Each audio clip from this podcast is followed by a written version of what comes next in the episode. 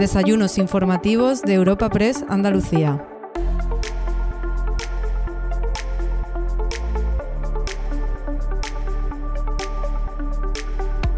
Celebramos una nueva cita en los desayunos informativos de Europa Press Andalucía para ofrecerte un encuentro con el secretario general del PSOE Andalucía y portavoz del Grupo Socialista en el Senado, Juan Espadas. Nuestro ponente invitado de hoy ha sido presentado por la vicepresidenta primera del Gobierno y ministra de Hacienda, María Jesús Montero. Finalizando el encuentro, escucharemos un coloquio entre Juan Espadas y el delegado de Europa Press en Andalucía, Francisco Morón. Esta cita llega a tus oídos gracias a la colaboración de la Fundación Cajasol.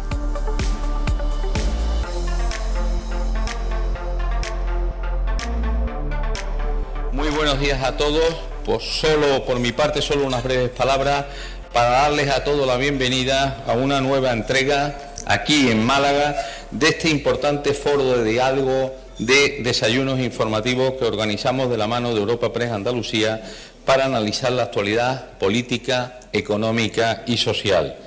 En esta ocasión nos acompaña de nuevo en esta tribuna el líder del PSOE de Andalucía, a quien damos la bienvenida y agradecemos su participación en este espacio, junto a la vicepresidenta y ministra de Hacienda, que va a ocuparse de, de su presentación. Gracias, María Jesús, por tu presencia en este acto. Juan Espada tiene un doble desafío por delante, liderar la labor de oposición del Gobierno de Juanma Moreno y abrir una nueva etapa en el PSOE para volver a conquistar otra vez la Junta de Andalucía. Con esta ambiciosa meta entre manos, acaba de proceder también a una amplia ampliar la ejecutiva de su partido en la comunidad y también renovar la cúpula, una reestructuración para recuperar el terreno electoral perdido que con toda seguridad va a darnos detalles seguramente a continuación. Como ya he dicho en otras ocasiones, Juan es una persona con un carácter sosegado, no me corresponde a mí, evidentemente, presentarlo, por eso no me voy a extender, con un carácter sosegado y tranquilo. Y también algo que él presume muchas veces, es un gran corredor de fondo, del que dio buena, buen ejemplo también durante su etapa como alcalde de Sevilla y ahora como líder del PSOE de Andalucía. Atravesamos un momento clave, sin duda, para escuchar el enfoque y los mensajes del actual líder de los socialistas andaluces. Gracias de nuevo a la vicepresidenta primera del Gobierno de España y ministra de Hacienda por su asistencia a este foro. Estoy seguro que en su papel como presentadora de nuestro invitado de hoy tampoco dejará indiferente a nadie, como es propio en todas las intervenciones de una de las mujeres con más poder político en este momento y en la historia de la democracia. Como destaco siempre, para nosotros, para la Fundación Cajasol, es una gran satisfacción poder impulsar espacios plurales de análisis y debate que favorezcan de alguna forma los procesos de diálogo y cooperación, como es el caso el que nos reúne esta mañana. Sin extenderme más, les dejo ya con la encargada de presentar a Juan Espada. Querida María Jesús, tuya la palabra y muchas gracias a todos por su asistencia. Muchas gracias.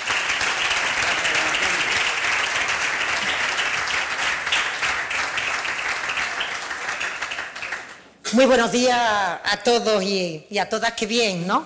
Poder tener este final de semana, aunque la semana no termina, como recordaba Paco Rey hace un rato, hasta el domingo, ¿verdad? Si es que hay final de semana, pero es una maravilla siempre poder amanecer en Málaga y sobre todo poder compartir un rato esta mañana aquí con Juan Espada, a quien vamos a escuchar a continuación, pero con todas las personas que habéis decidido acudir y dedicar una parte del tiempo al análisis, al debate político sosegado, por poco que se lleve, porque la moda, como vosotros sabéis, está justamente en la bronca, en el ruido, en el titular, y tener una posibilidad de abrir una ventana a la reflexión, pues yo creo que siempre hay que aprovecharla.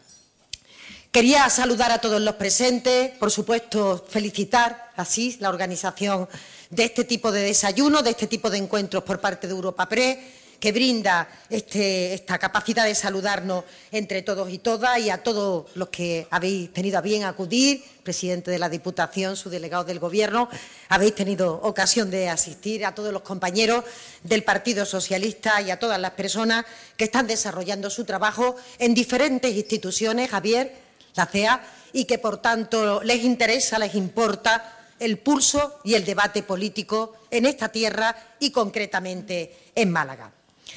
El objetivo que tenemos hoy aquí, que yo creo que se plantea en su presentación mi compañero Juan Espada, es muy claro. Lo decía también Antonio, que el Partido Socialista vuelva a ganar la confianza mayoritaria de los andaluces y las andaluzas y que con ello Andalucía pueda desplegar todo su potencial enorme en el terreno político, económico, social, una cosa que no ocurre en la actualidad y en la que estamos convencidos los socialistas que no podemos perder más tiempo por parte de una Junta indolente que su única tarea es la confrontación. Juan, la persona que hoy es protagonista, no necesita ninguna presentación. Yo creo que su trayectoria profesional, su biografía, son más que conocidas después de décadas al servicio de esta comunidad, de servicio público, ocupando distintas responsabilidades, tanto en la Junta como alcalde en el Ayuntamiento de Sevilla. Sí me parece importante destacar que desde hace unos meses ha asumido la responsabilidad también de ser el portavoz del Partido Socialista en el Senado y es, por tanto, una garantía adicional, añadida, de que la voz, la sensibilidad de Andalucía se escucha en todos los entornos de toma de decisiones y se tiene en cuenta, más allá de Despeñaperro, justamente en la Cámara Territorial, que es la Cámara de representación, es la Cámara que tendría que albergar la pluralidad de diferentes sensibilidades que coexisten en nuestro territorio. Ahora tendremos oportunidad de profundizar en algunos rasgos de la persona de Juan, pero, mm, también quería antes hacer un repaso breve sobre qué escenario nos encontramos ahora y hoy en Andalucía. Porque verán, es indudable que estos años se están produciendo transformaciones que van a moldear no solo el devenir de las sociedades en un futuro, su crecimiento económico, sino sobre todo su propia sostenibilidad. Hablamos, por ejemplo, de asegurar la autonomía estratégica, la modernización de la política industrial, ser capaces de elevar su competitividad o de cómo tenemos que hacer frente a las vulnerabilidades eh, que parten de la emergencia climática, de los incendios, de la sequía que tanto preocupa en este, en este momento, sin negar la realidad, que el cambio climático está, que tenemos que combatirlo y tenemos que ser capaces de hacerlo con urgencia.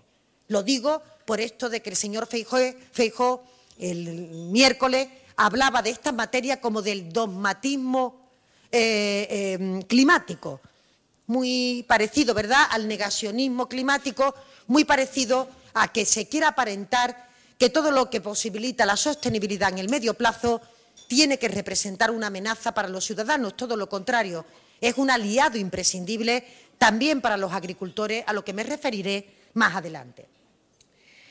Hoy tenemos también y, convivimos con ese malestar transversal que está recorriendo Europa en relación, como decía, con la agricultura, con el campo, un sector paco absolutamente estratégico y al que estamos acompañando, yo creo que desde el Gobierno, de la forma que mejor se acomoda a sus necesidades. 1.380 millones que hemos desplegado desde 2022 en ayudas directas, 2.800 millones de ayudas para la modernización del regadío o 4.800 ligados a la política agraria común. Son cifras que hablan por sí mismas de lo importante que ha sido para nosotros cuidar al sector del campo antes de estas movilizaciones, durante las movilizaciones y después de que terminen las movilizaciones. Conocemos, sabemos que los agricultores, los ganaderos, están expresando malestar respecto a lo que ellos entienden como excesiva burocracia, asimetría en las importaciones de terceros países o las aplicaciones de los márgenes del beneficio. Ahí estamos escuchando sus reivindicaciones, intermediando con las autoridades europeas para facilitar su trabajo, defendiendo los productos españoles, porque son productos de excelente calidad y que, por tanto, todos y todas tenemos que ser capaces de que el conjunto del mercado los reconozca y los aprecie como lo que son, productos de calidad, algún elemento que es imprescindible para nuestra economía. El mensaje no puede ser el que hemos escuchado estos días por parte de la derecha, que dejemos a un lado los criterios medioambientales o que renunciemos a la digitalización simple y llanamente porque son transiciones complejas. Tenemos que ser capaces de encontrar entre todos y todas el equilibrio que sea realmente justo, sobre todo para quienes son vulnerables, porque la sostenibilidad y la innovación, lo saben, son factores determinantes para la competitividad de nuestra economía, pero muy particularmente para la competitividad de Andalucía. En estas cuestiones, nuestra tierra está llamada a jugar un papel muy importante, por muchas razones. Por el posicionamiento geoestratégico. Es un puente entre tres continentes que hacen de Andalucía un lugar único.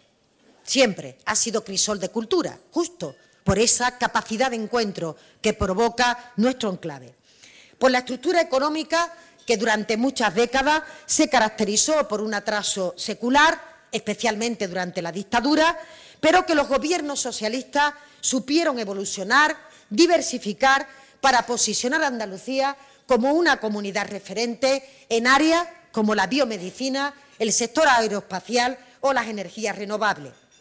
Andalucía brilló con luz propia durante las décadas de gobierno socialista y Hoy la actitud del Gobierno de Moreno Bonilla nos lleva a ninguna parte. No hay proyecto para esta tierra, solo y exclusivamente el frentismo y la confrontación. Y, por supuesto, el indiscutable peso político de un territorio como este. Andalucía siempre ha hecho gala de ser fiel de esa balanza del modelo territorial español, defendiendo la igualdad de oportunidades para todos los ciudadanos, también eh, respetando la singularidad y la pluralidad que existe en nuestro país, incluso la que existe dentro de nuestra propia tierra. Todos estos factores que, por desgracia, no se están conjugando con la intensidad que debería ser por el actual Gobierno de la Junta. Un Ejecutivo que está, lamento decirlo, instalado en la apatía, en la indolencia, que no tiene un proyecto propio, como decía, más allá del frentismo y de la confrontación, y que utiliza esto como única estrategia política. No conozco un solo proyecto transformador, disruptivo, que esté en Andalucía o que haya venido de la mano del señor Moreno Bonilla. Ni uno, en ninguna provincia, en ningún territorio de, Andalucía porque se han cumplido ya cinco años desde que el PP llegó a la Junta en alianza con la ultraderecha. La primera vez que en España se abrió la puerta que la ultraderecha pudiera marcar la pauta de los gobiernos del Partido Popular fue aquí, con Moreno Bonilla, aunque le guste o cultive esa apariencia de moderado. Hay que recordar que entonces obtuvo los peores resultados de la historia del Partido Popular y, por tanto, fue la ultraderecha ¿Quién lo alzó a San Telmo. Y el balance del lustro, coinciden, no puede ser más preocupante. No hay más que asomarse a las cifras oficiales para comprobar que Andalucía no está logrando converger, ni en PIB per cápita, que por tercer año consecutivo es, el más bajo de todas las comunidades autónomas. Y van tres años con ese eh, eh, eh, deshonor de colocar a Andalucía por parte del Gobierno andaluz después en, el furgón de cola de las comunidades más pobres y de las comunidades con menos PIB. El deterioro de los servicios públicos, la sanidad, en la educación o la dependencia, y lo dice muchas veces Juan, además de haber tenido la mayor financiación de su historia, porque no se trata solo de tener recursos, se trata de gestionarlos bien, de tejer complicidades, de saber hacia dónde se tiene que dirigir el rumbo y hacia dónde se tiene que dirigir el barco. Algunas veces esto llega a ser tan absurdo como que el Partido Popular todavía sigue pidiendo los 4.000 millones anuales que cuando yo en el año 16, creo recordado 15, era consejera de la Junta de Andalucía, con los datos de entonces, pedía para Andalucía, Juan. Y resulta, entiendan la cifra, que Andalucía ha recibido, no va a recibir, ha recibido durante los gobiernos de Pedro Sánchez de media anual 6.000 millones de euros. Y yo cuando escucho decir al señor Moreno Bonilla, nos deben 4.000 millones, digo, bueno, pues debe ser que no quiere 2.000 para dedicarlo a la sanidad, a la educación o a la dependencia. O cuando dice que haya un fondo de 16.000 millones de euros para repartir entre las comunidades autónomas en referencia a lo que yo dije en el año 15, hoy ese, ese montante lo componen 40.000 millones de euros, es decir, en 4.000 frente a los 6.000 que tiene ahora, 16.000 frente a los 40.000, tres veces más de lo que en este momento se le está proporcionando de recursos a Andalucía. Hombre, que se actualicen, Juan, que el informe tiene ya ocho años, que se actualicen, porque evidentemente la cifra hay que actualizarla. Es una cosa bastante obvia que una vez que uno hace un estudio de este tipo se puede quedar con la metodología, pero las cifras las tiene que actualizar a riesgo de quedarse pidiendo menos de lo que se está recibiendo en este momento, como le pasa justamente a él. Son algunos ejemplos que están evidenciando que el Gobierno de España cumple con Andalucía, que trabajamos todos los días para dar mayores oportunidades a esta tierra. Y no es casualidad que se invierta justamente aquí, en esta tierra, por parte de las multinacionales. A Málaga han llegado empresas como Google, Vodafone, Oracle o más recientemente el anuncio para que esta ciudad albergue el IMEC, uno de los mayores centros de investigación microelectrónica y de semiconductores a nivel mundial.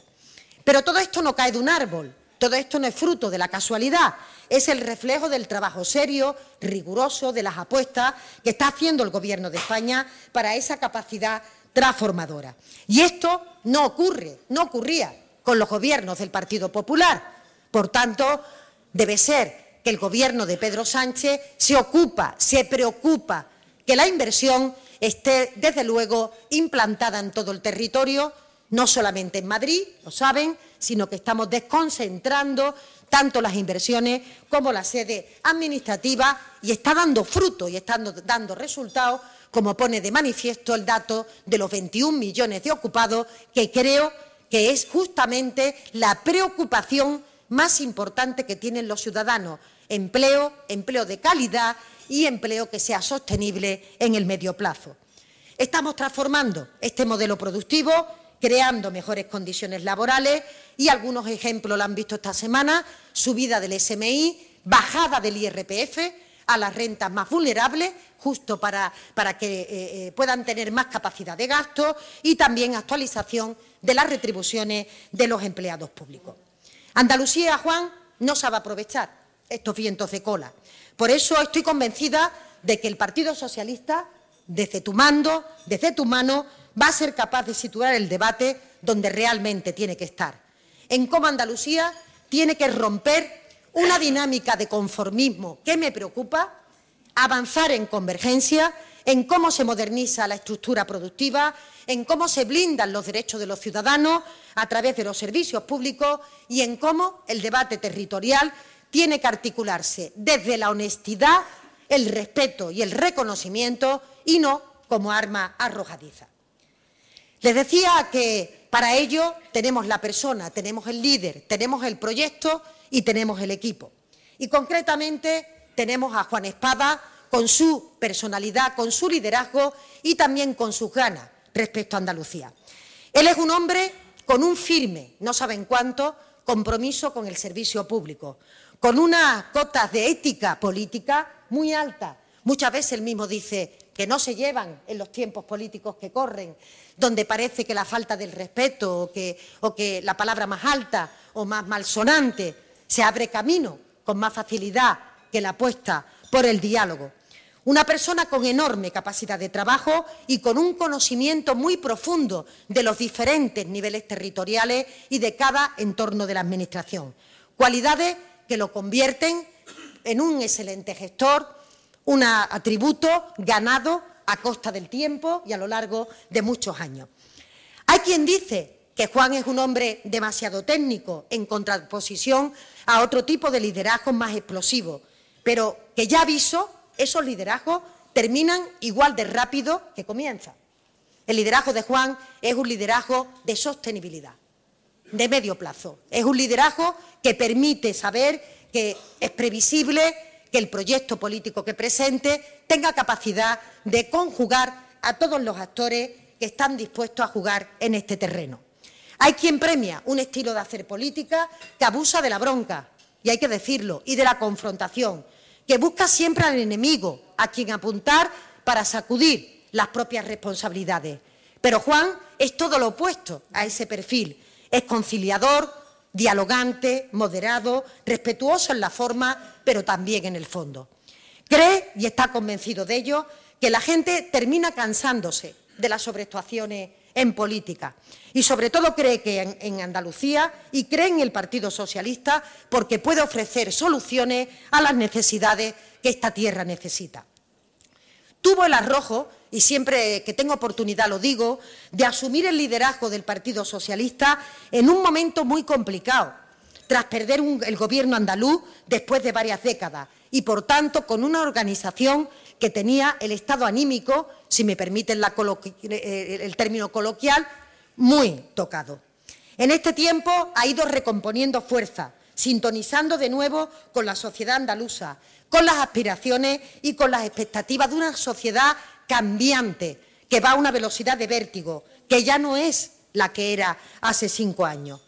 Para ello está abriendo, lo decía eh, Antonio Pulido, causas de participación que permitan al partido escuchar de manera muy clara, ser capaz de dialogar con la ciudadanía a través de sus diferentes expresiones y, por tanto, estando en condiciones de ofrecer respuestas eficaces y útiles. Tiene a todo el Partido Socialista detrás de él para apoyarlo y para ayudarlo en lo que necesite. Así que nos van a encontrar ahí, concentrados en lo que tenemos que hacer y en donde hay que estar y con las personas que tenemos que estar. Con los pies en la tierra, escuchando a todo el mundo, explicando nuestras propuestas y reivindicando la política útil la que transforma, la que cambia la vida de la gente. Con toda la energía, la ilusión y la esperanza, convencido de que pronto Andalucía volverá a dar su confianza al Partido Socialista. Ahí nos encontrarán todos los que quieran participar trabajando. Así que, Juan, protagonista, tuya es la palabra.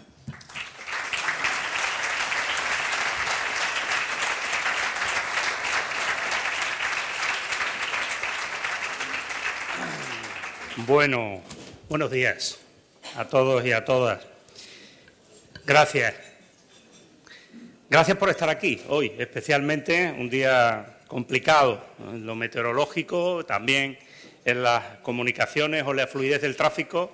Gracias porque, en fin, sé que esto significa también un esfuerzo en, en vuestra agenda. En primer lugar, gracias Europa Press, gracias Paco, como siempre, por la oportunidad de reencontrarnos en algún punto de Andalucía, hoy lo hacemos en Málaga, en otras ocasiones lo hemos hecho en Sevilla. Gracias, sobre todo a la vicepresidenta primera del Gobierno, querida María Jesús, porque sé de la dificultad eh, que supone hacer un hueco en tu agenda, ¿eh? no en tu agenda personal. Eh, sé que en esa tú siempre vas a tener un hueco para, para mí, pero la verdad que tus responsabilidades políticas en este momento son enormes y, por tanto, tiene, tiene, un valor muy especial que yo quiero resaltar y que te agradezco de corazón. Gracias, por supuesto, también a, todos los asistentes, eh, a los que mayoritariamente sois de Málaga y a los que habéis venido también de alguna otra eh, provincia, especialmente pues, al presidente de la Fundación Cajasol, Antonio, no te veo ahora, Antonio Pulido, muchísimas gracias. Por supuesto, a Asís, querido Asís, me encanta verte, aunque no sea en Sevilla. ¿eh? y, además que sigas frecuentando Andalucía. Tú y yo nos podemos ver en Madrid, pero me encanta verte también aquí en Andalucía y, lógicamente, eh, con Europa Press siempre. creo que además hacéis un magnífico trabajo. Gracias a los subdelegados del Gobierno de Málaga, de Granada, José Antonio Montilla también, que está, y Javier Salas, al presidente de la CEA y amigo, Javier González de Lara. Muchísimas gracias. Y además, persona a la que aprecio especialmente como como él sabe y como sabe todo el mundo, y a la que reconozco siempre su, enorme trabajo de interlocución, de diálogo, de búsqueda de acuerdos, por supuesto. Gracias al presidente de la Diputación de Jaén, querido Paco, también, como siempre, eh, el don de la ubicuidad está muy cerca, en tu caso ya, de, ser una realidad. Gracias, por supuesto, a mi portavoz del Grupo Socialista en el Ayuntamiento de Sevilla, a los compañeros de este ayuntamiento y a los compañeros de otros ayuntamientos de la provincia que estáis, que estáis aquí, diputados de Málaga, de Málaga, ¿qué he dicho? De Sevilla. Hombre, no, de Sevilla no, de Málaga, por supuesto de Málaga, querido, querido Dani, querido Daniel Pérez, eh, y a todos los compañeros que veo por ahí también de, concejales del ayuntamiento. Bueno, diputados, senadores, parlamentarios, parlamentarias, secretarios generales de UGT y comisiones obreras, gracias especialmente también por estar aquí y siempre además muy pendientes de, nuestros análisis y gracias también a eh, representantes eh, empresariales que estáis aquí y a profesionales eh, de los medios de comunicación, que os veo también ahí y que normalmente pues, no citamos, pero sois al final la salsa sin la cual este plato no sale, no sale bien. Así que muchísimas gracias por, estar aquí también atentos a, lo que podamos contar. Amigos, amigas, vamos a ello.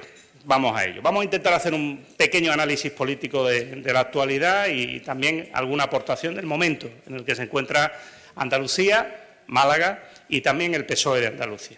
El PSOE de Andalucía, que como ya se ha dicho aquí, ha estrenado eh, con fuerza este nuevo año 2024, ha transcurrido ya un año y medio de esta legislatura, se cumplen cinco años desde que el señor Moreno Bonilla llegó a la presidencia de la Junta de Andalucía, por tanto, un momento interesante e importante que, al menos a juicio de los socialistas, requería un cambio de marcha, una velocidad más en el proceso para ser capaz de alcanzar los objetivos.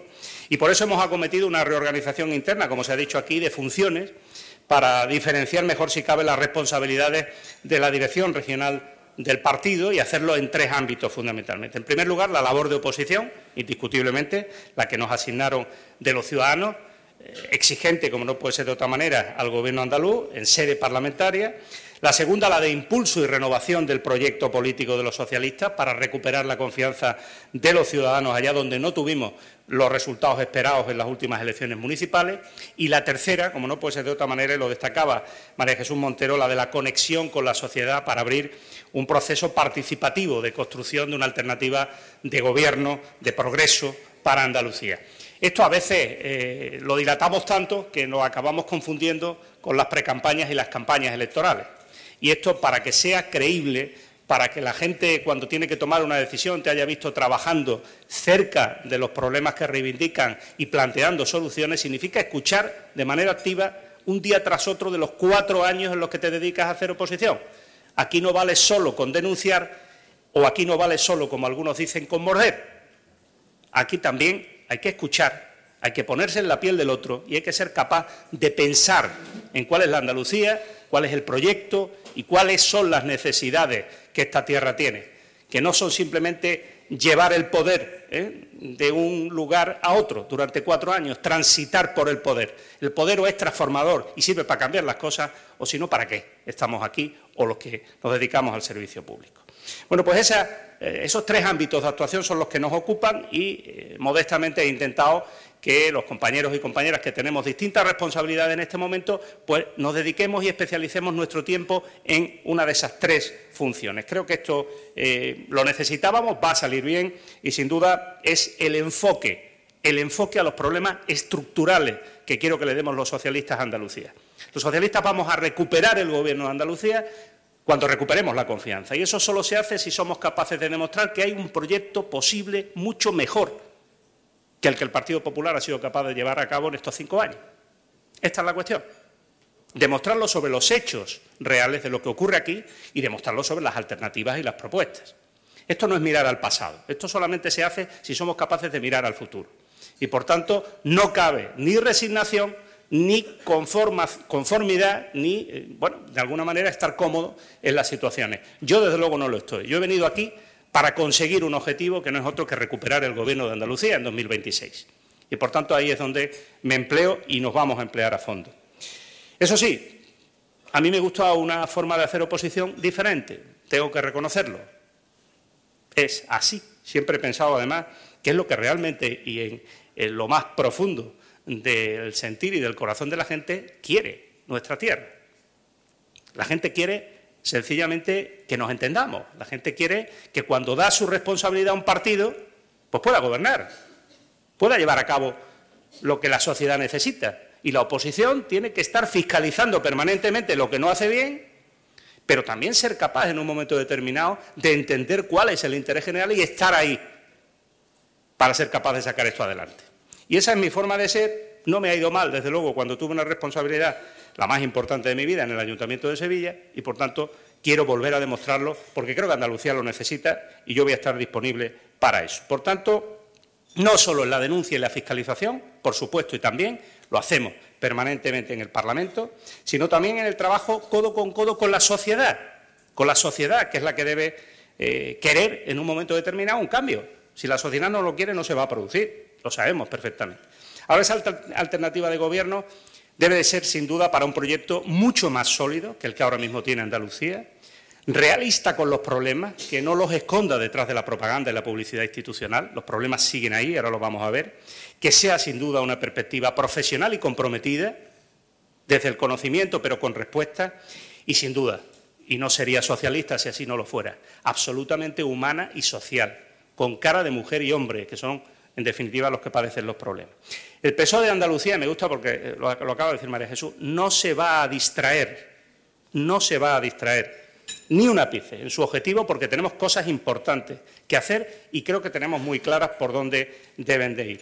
Frente a la permanente campaña, eso sí, de intoxicación, de confrontación, de propaganda, de mentiras, en el que el Partido Popular a veces quiere convertir esta legislatura, y digo legislatura porque estamos todos inmersos, más allá de que tu realidad sea la de la Carlota, Rafi, o sea eh, la de Andalucía, o sea la de España, estamos en la misma eh, realidad de esta especie de campaña total y absoluta en la que solo se habla de lo mismo, un monotema, y no se habla de lo que realmente le preocupa a la gente lo suficiente. ¿no?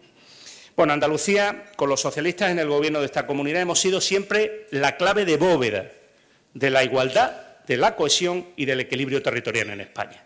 Esto es así. Simplemente hay que estudiar un poquito y leer para comprobarlo. La garantía de que España solo puede avanzar si, hace, si lo hace unida y siendo además capaz de respetar la diversidad, pero siempre con la solidaridad y la justicia social por bandera.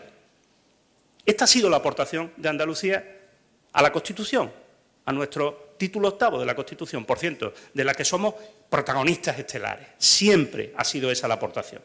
Frente a los nacionalismos excluyentes y a los que defienden una patria en la que solo caben los que piensan de la misma forma. Nosotros siempre hemos sido ese fiel de la balanza. Los socialistas hemos construido una historia democrática de éxito, de paz, de convivencia, de derechos sociales, de igualdad de oportunidades, de prosperidad y desarrollo económico y de justicia social en el reparto de la riqueza.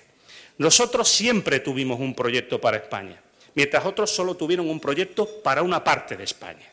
Esta es la gran diferencia del Partido Socialista y de otras fuerzas políticas en nuestro país. Por eso estamos absolutamente convencidos de que Andalucía va a seguir siendo garantía de avance justo en el modelo territorial. En ese que marcó nuestra Constitución, pero también en el ejercicio del autogobierno con responsabilidad y con lealtad. Claro, con lealtad.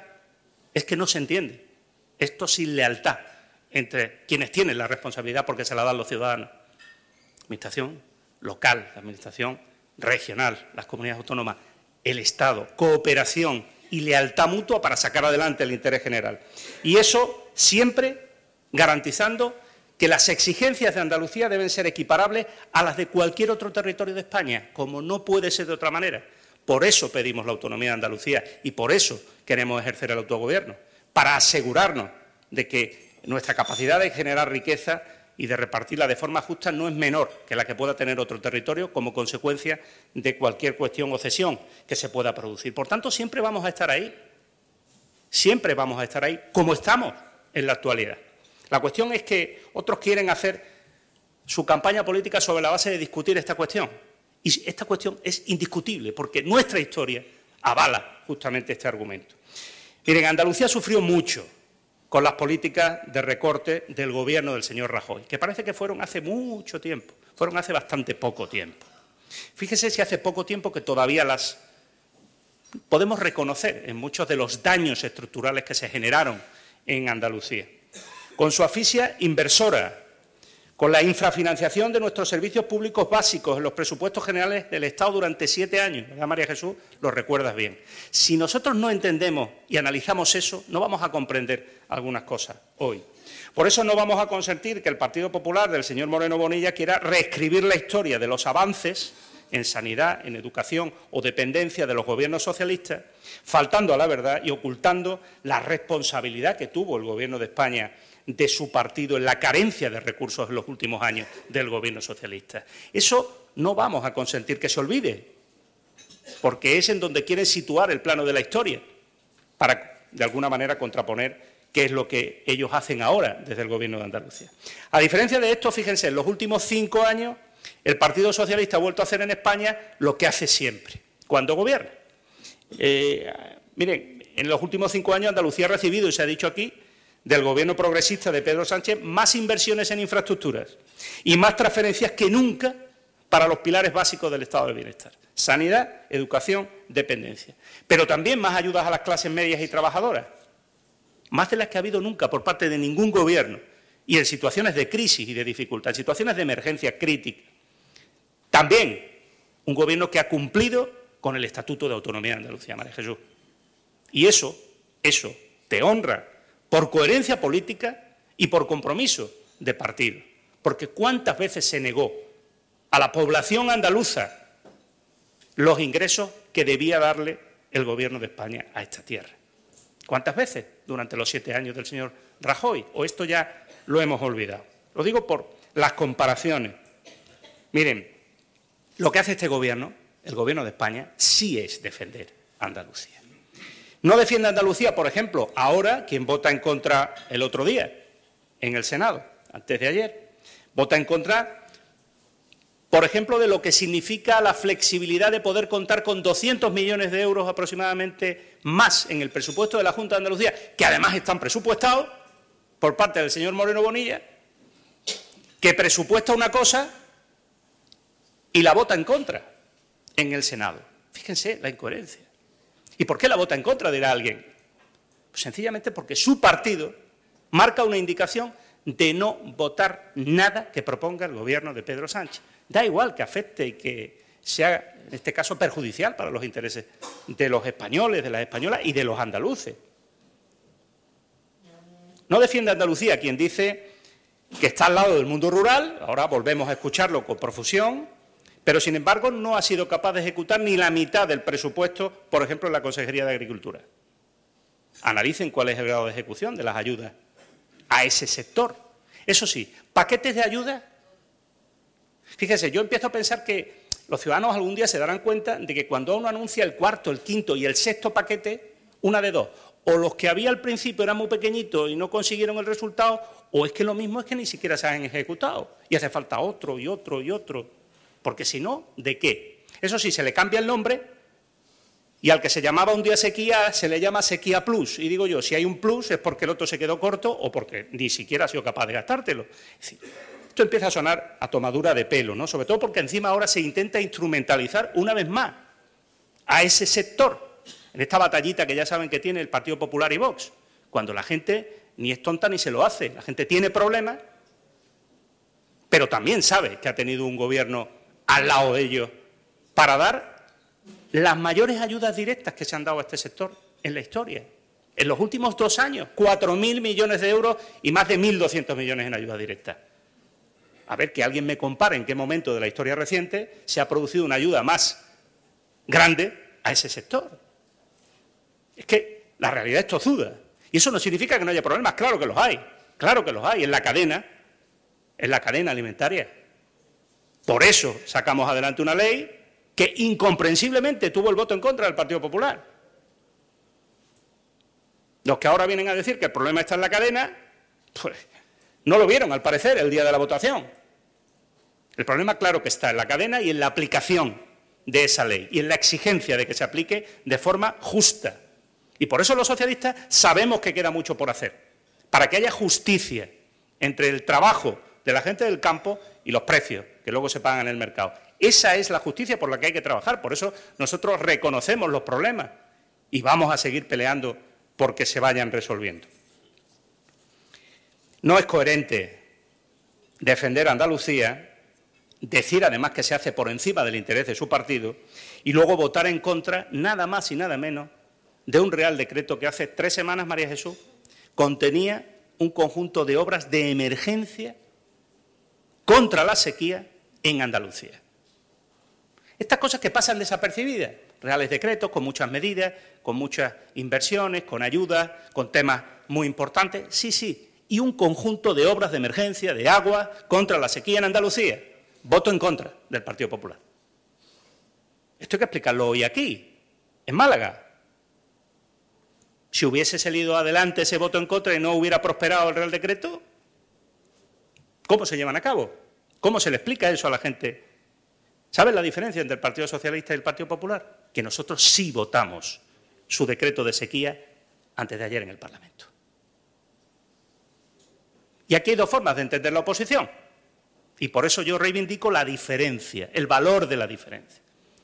Mientras el Partido Socialista en Andalucía votó a favor del decreto de sequía y no se lo merece el Partido Popular, sí lo necesita la gente. Por tanto, ahí está el PSOE. Aunque desgraciadamente luego sea para no ejecutarlo como debería. A la muestra nos remitimos cuando lleva menos de la mitad del presupuesto de agua ejecutado.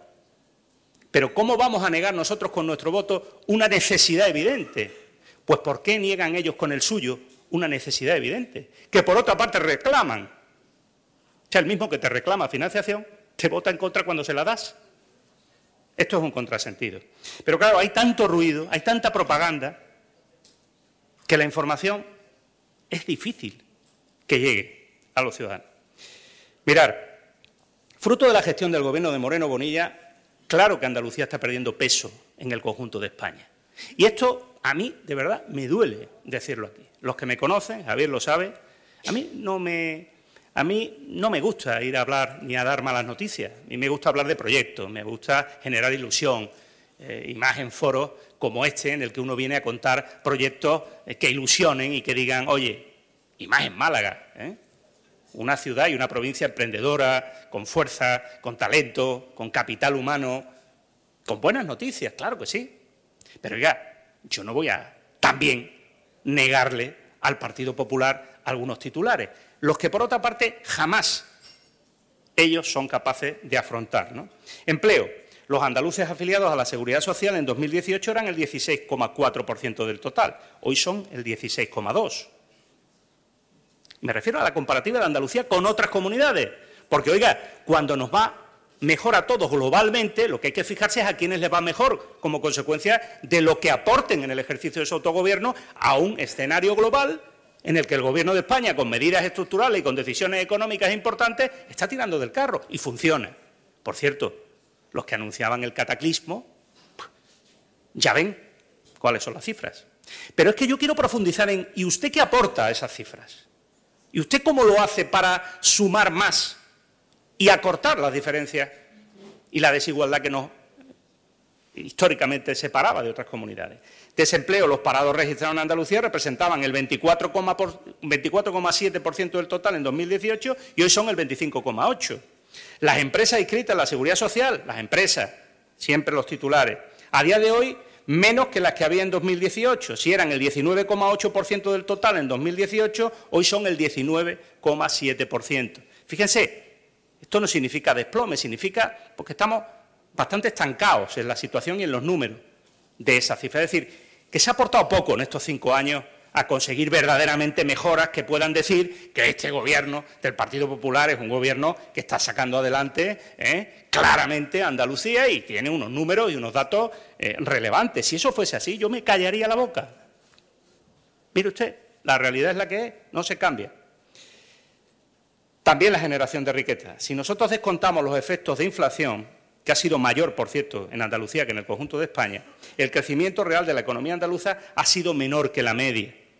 Mire, si solo queremos atribuir a la sequía los problemas de la economía andaluza, nos estamos engañando y haciendo trampas en el solitario. Esto es lo que está intentando el Partido Popular. Una vez más, en esta estrategia de eh, confusión, aquí el problema siempre lo tiene otro. No sé lo que va a hacer el Partido Popular si, ojalá pronto, se pone a llover. Porque se le va otra justificación en esta cuestión. Claro que hay efectos en la economía, pero ¿de verdad que solo ese es el problema para que la economía andaluza no tire como debería con los indicadores en el resto? Mire, lo cierto, lo incontestable es que Andalucía, por tercer año consecutivo y por primera vez en la historia, y esto es lo que le duele al Partido Popular, esta comunidad es la comunidad con menos PIB por habitante, menos del 75% de España y del 60% de la Unión Europea, y por segundo año la mayor en tasa de paro. Perdemos posiciones y yo creo que estoy en condiciones de demostrar que es por la responsabilidad y la inacción del Gobierno de Andalucía en la locomotora que lleva adelante este país, porque los números del país son mejores y porque los números de otros territorios son mejores que los nuestros, por tanto, la responsabilidad está clara. Y es porque, fíjense, y aquí en Málaga me lo van a entender muy bien, no hay un proyecto, no hay una política económica, un rumbo claro por parte de este Gobierno. No lo hay.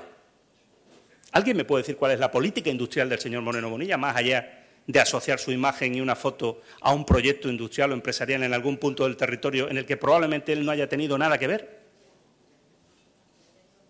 ¿Cuál es? ¿Cuál es la política de recualificación industrial en la provincia de Mala? Talón de Aquiles, claramente de la economía, no diría solo malagueña, andaluza, porque esta es la cuestión tantas veces hemos hablado, Javier, que ahí está la clave. Ahí es donde hay que crecer más y mejor. En otros sectores somos fuertes y en Málaga, fíjense ahora los datos desde el punto de vista del sector de las telecomunicaciones y tal. Pero, ¿quién genera más empleo en cantidad y calidad? ¿Qué deberíamos estar haciendo que no hacemos? Esto es lo que hay que preguntarle al Gobierno de Andalucía. Miren, si solamente cuando se habla de la aportación desde el punto de vista económico y del Gobierno de Andalucía a cómo cambiar las cosas y a qué se ha hecho en estos cinco años, las dos únicas cuestiones que cita el Gobierno andaluz son la simplificación administrativa y bajar impuestos a quien tiene más patrimonio y más riqueza, ya me dirán cuál es la política económica. Una y otra. La simplificación, claro que sí, claro que siempre hay que profundizar en reducir sobre todo duplicidades o intentar agilizar determinados procedimientos. Claro que sí, bienvenida sea. Por cierto, a ver si podemos analizar esta, esta que lleva un public reportaje ya y una promoción en todos los medios de comunicación y aún no conocemos. Fíjense, fíjense hasta qué punto ha interiorizado el señor Moreno Bonilla que lo importante es el, el marketing y que se hable de algo que no nos preguntamos todavía porque no podemos en qué consiste. Eso sí, es el nuevo paquete, debe ser el cuarto. Estas cosas, lo que decía antes, ¿verdad? Bueno, si analizamos los anteriores, por ejemplo, y me refiero a datos de los empresarios, Javier, el Instituto de Estadística de Andalucía, por ejemplo, en el tercer trimestre de 2023, ayer, le preguntó a los empresarios andaluces, no te rías, que sabes que lo hemos hablado en muchas ocasiones, solo un 5,2% de los empresarios pensaban que se había reducido el número de requisitos en los trámites con la Junta, mientras que el 23% opinaba que se habían incrementado incluso. Es decir, oiga, cuando uno pone en marcha un paquete de medidas, evalúa el anterior. Normalmente si es serio. Y por tanto dice, oye, esto no ha funcionado y vamos a ver qué hay que hacer para que siga funcionando. Por eso cuando uno va por el cuarto o el quinto de las cosas, el problema es que el tercero, segundo y primero no, no han ido, no han ido.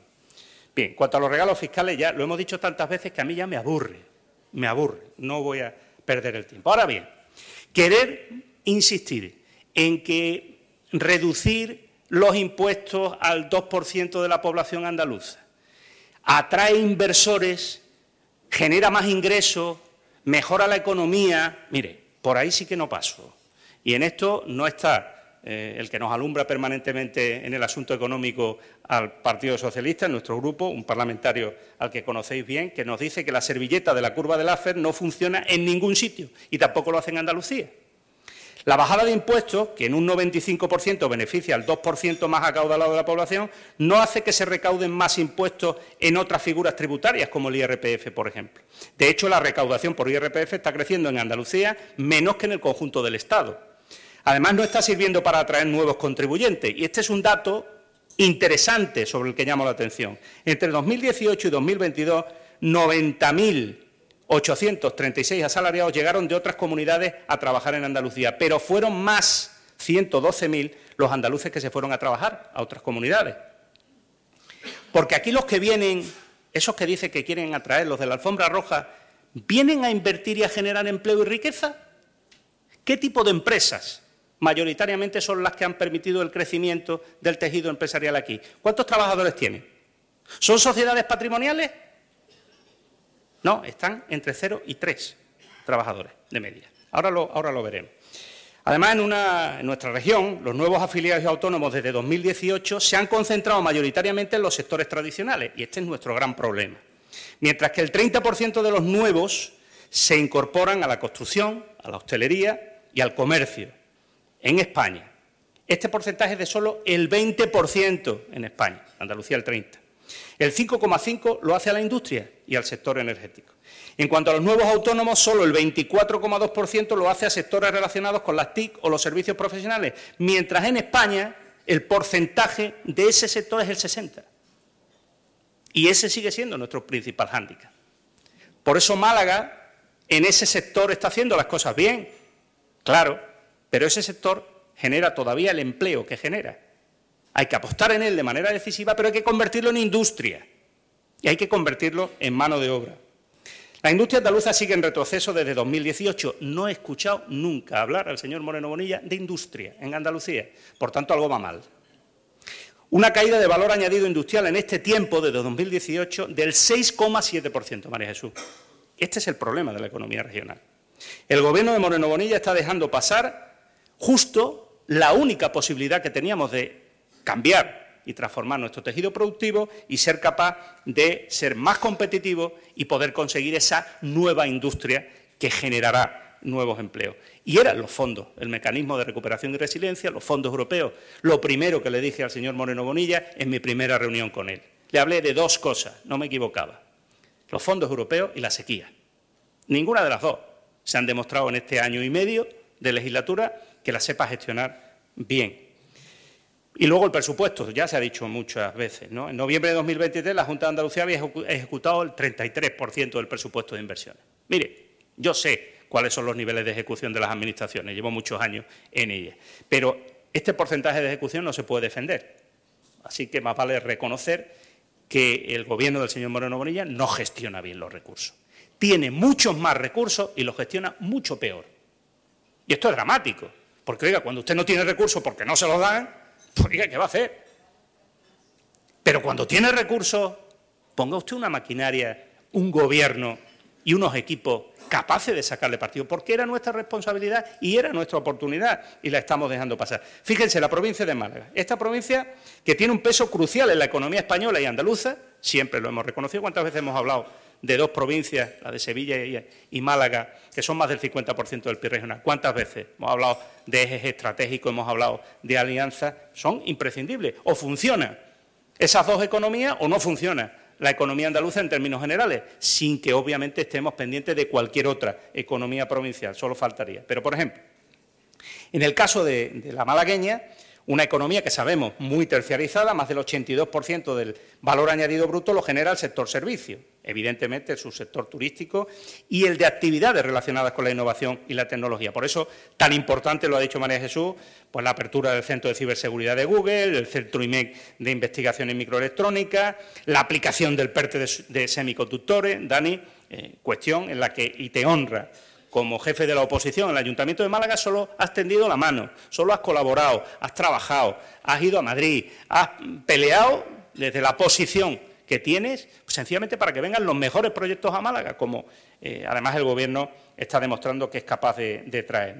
Sin embargo, desde 2019 también se están produciendo tendencias que son preocupantes, y por eso os decía que me fastidia dar algunos datos que son seguramente incómodos y que mm, manifiestan algunas sombras, pero tengo que decirle aquí, sobre todo con medios de comunicación de Málaga. Si atendemos a los últimos datos publicados del INE 2021, Málaga es por primera vez en su historia la última provincia de España en PIB por habitante. Por debajo del 70% de la media de España. Desde 2018 hasta hoy, Málaga es la única provincia andaluza y de las pocas de España donde la tasa de paro no desciende, 16,5% en el cuarto trimestre de 2023. Este comportamiento se debe fundamentalmente a la baja productividad de la economía malagueña como consecuencia de estar fundamentalmente centrada en el, su sector turístico o en sectores, en este caso, como la construcción. Y sobre todo por la debilidad de la industria y del sector primario comparativamente con otras eh, economías. Esta es la cuestión y es la realidad. ¿no? Además, el modelo turístico malagueño, en un año en el que turísticamente hemos recuperado las cifras prepandemia y, por tanto, estamos todos satisfechos ¿no? de decir, oye, esto vuelve a recuperarse, efectivamente, pero en el caso eh, de provincias como Málaga y Granada, está aquí el subdelegado, tengo que decir que son las únicas provincias que aún no han recuperado el número de turistas antes de la crisis un 8,7% menos que en el año 18-19. Y también que ha caído la estancia eh, a dos días. En definitiva, que de alguna manera la pandemia ha roto una tendencia que aún en Málaga hay que recuperar. Ese sector es vital para la economía, por eso los datos del empleo son los que son, etcétera. ¿no? Solo digo, eh, insisto, que estos son riesgos y, por tanto, lo que espero del Gobierno con las competencias en la materia es acción, argumentos, iniciativa. Y las inversiones en Málaga. Ahora que se habla tanto de inversiones, hoy abre portadas, ¿no? Las inversiones en Málaga, eso sí, las del Gobierno de España.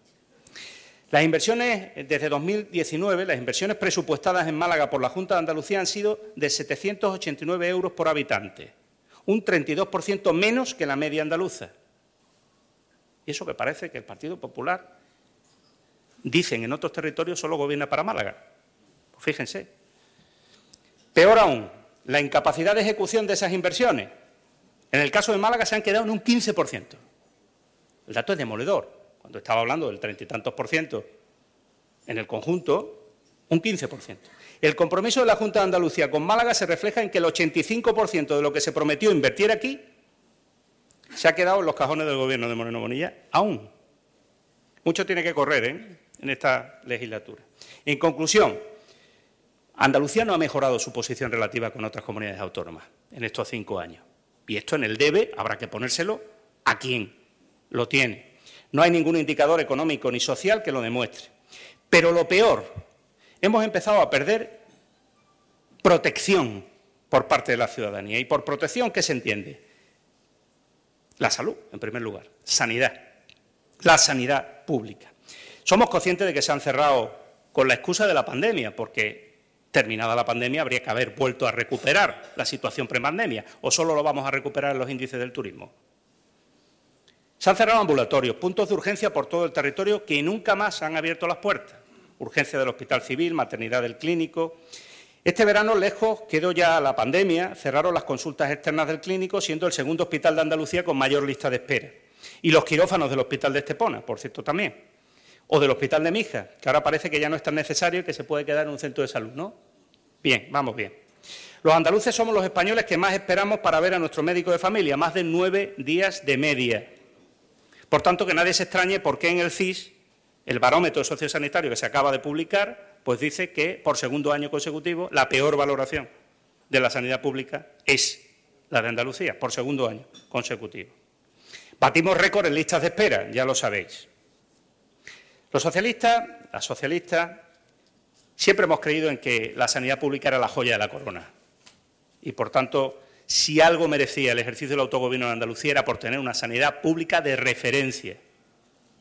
No vamos a consentir que haya andaluces de primera y de segunda y que haya una mayor desigualdad en función de tu código postal para poder ir o no al médico cuando lo necesitas. Por eso vamos a trabajar, claro que sí, y ese es el punto central por el que hemos arrancado nuestro proyecto de gobierno para 2026 por un plan de rescate a la sanidad pública. Camino que llevamos no parece que sea otra la prioridad del próximo gobierno de Andalucía, rescatar la sanidad pública. Para eso vamos a contar con los mejores profesionales vamos a encontrar con la gente que trabaja en la sanidad pública y que quiere a su sanidad y que defiende su sanidad y se está dejando la piel, pero que no encuentra ni el apoyo, ni las medidas, ni los recursos. Encuentra a un gobierno que al final parece que lo que quiere es justificar que la sanidad pública no puede para transferir recursos a la sanidad privada.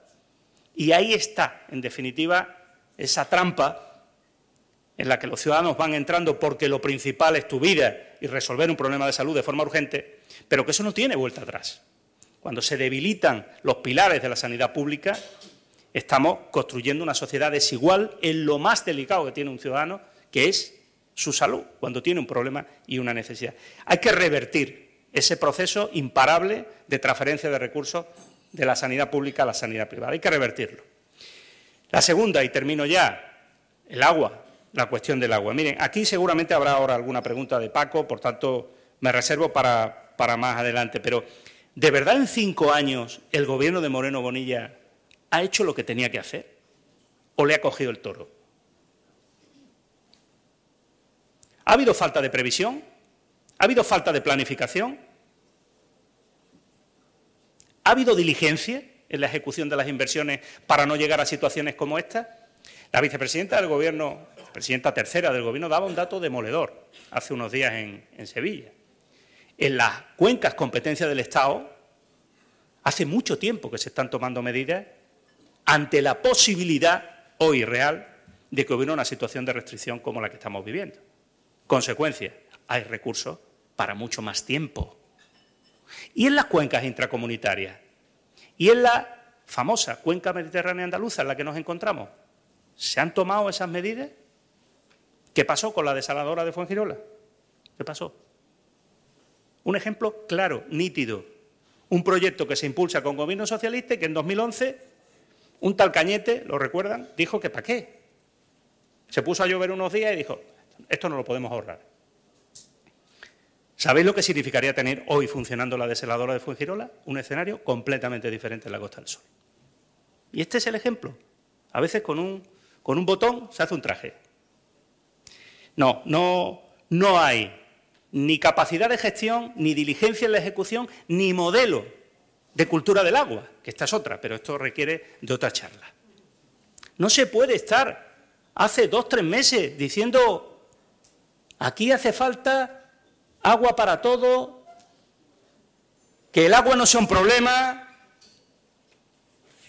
yo invito que tú pagas, y ahora nos ha entrado el miedo. Y se le nota la cara ¿eh? al señor Moreno Bonilla, es para tenerlo. Yo lo tendría también si me hubiera cogido el toro. Claro, y ahora entramos en la teoría de lo denominada vía andaluza o vía doñana, que es que yo ya, de verdad, no me río porque me parece una cosa grave y seria. O sea, yo creo el problema, yo genero las expectativas, yo llego al filo del abismo.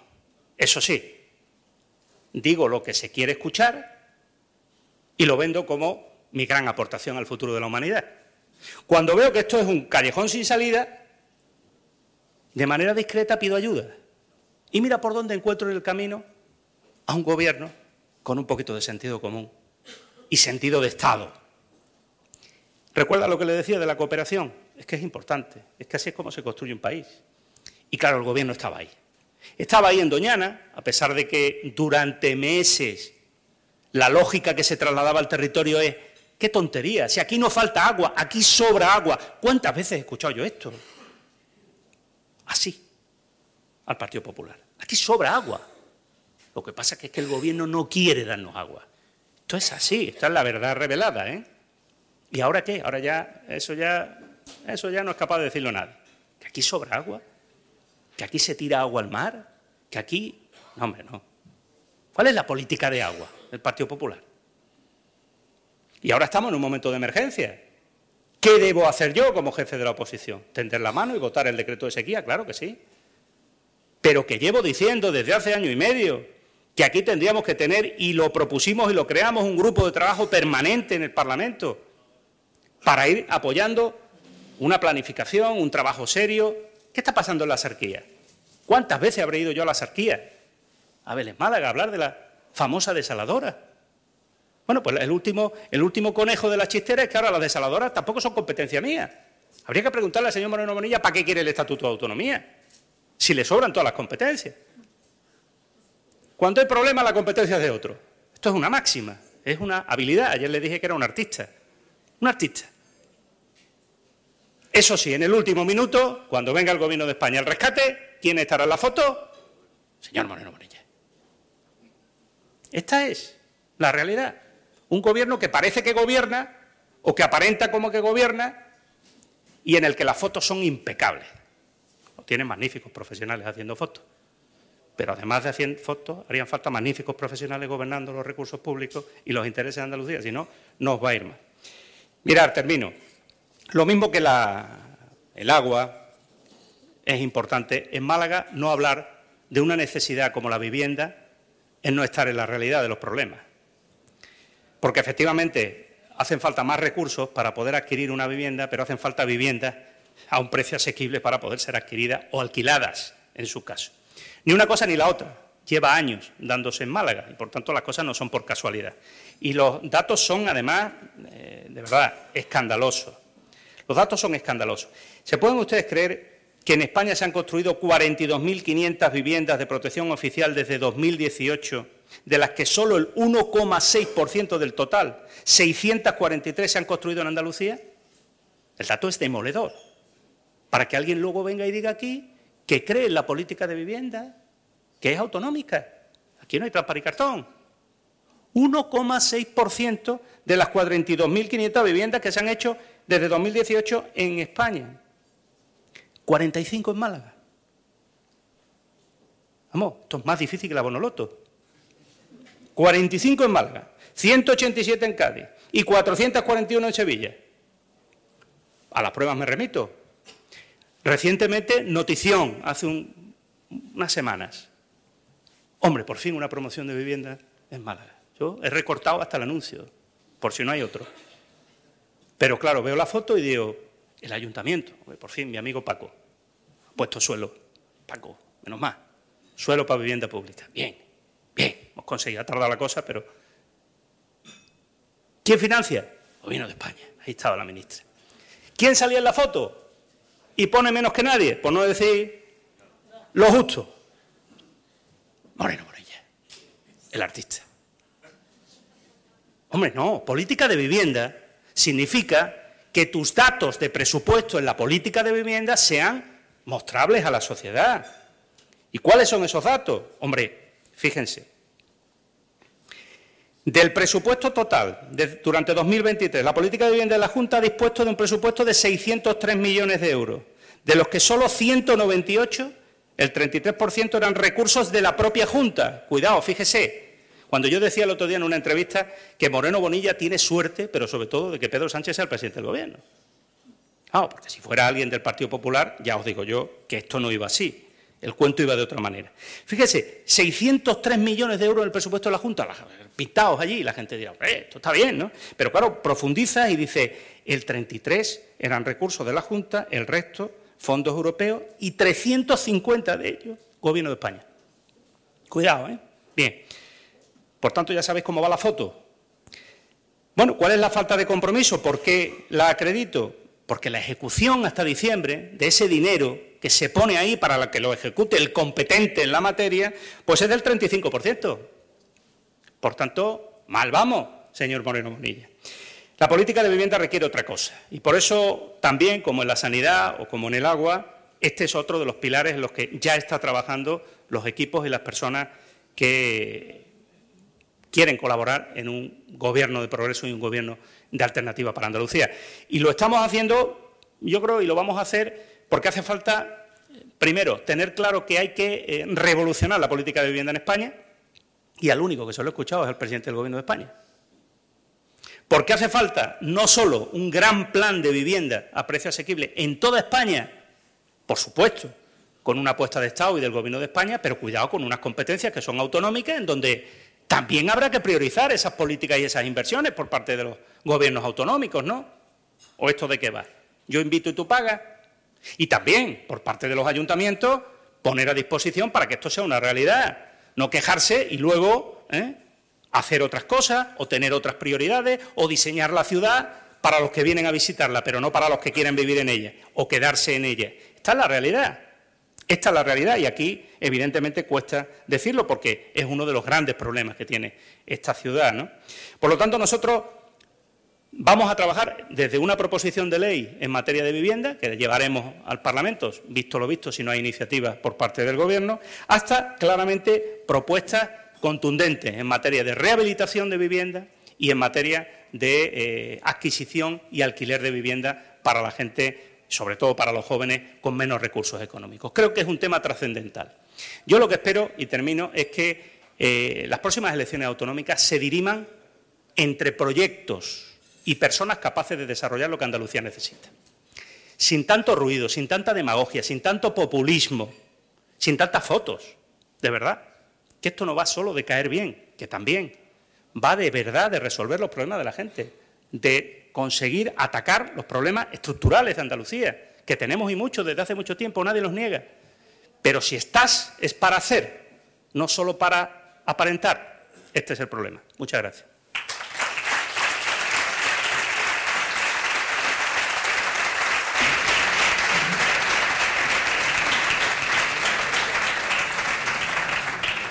Muchas, muchas gracias, señor Espada. Eh, ha tratado o abordado, ha, salpicado muchos temas.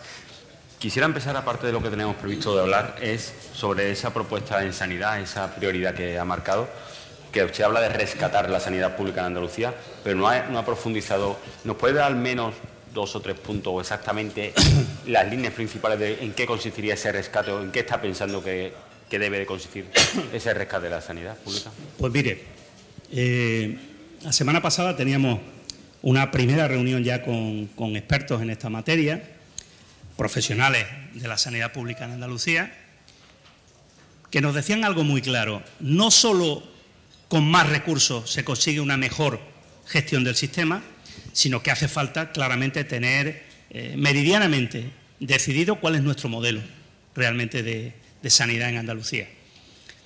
La sanidad pública necesita de todos los recursos de lo público, primera decisión. Por tanto, ya está bien de tener que depender de la sanidad privada para poder llegar a prestar los servicios que necesitan los andaluces. Fíjense, esto significa que hay que invertir más, pero también en lugares en donde en muchos casos, hombre, y lo digo porque algunos cuando decimos esto nos recuerdan a los socialistas, la provincia de Cádiz o alguna, en este caso, eh, sanidad privada en concreto, hay que invertir claramente allá donde la sanidad pública, en primer lugar, no está fuerte por inversión o infraestructura y, en segundo lugar, por dependencia del eh, sector privado.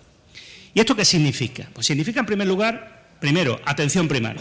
La atención primaria no puede, como ha intentado el Partido Popular, ser una vía eh, en la que se vaya deteriorando el día a día de la atención en lo más urgente, en lo más necesario, que es tu médico de familia, en la que a la gente se la aburra cuando pide una cita.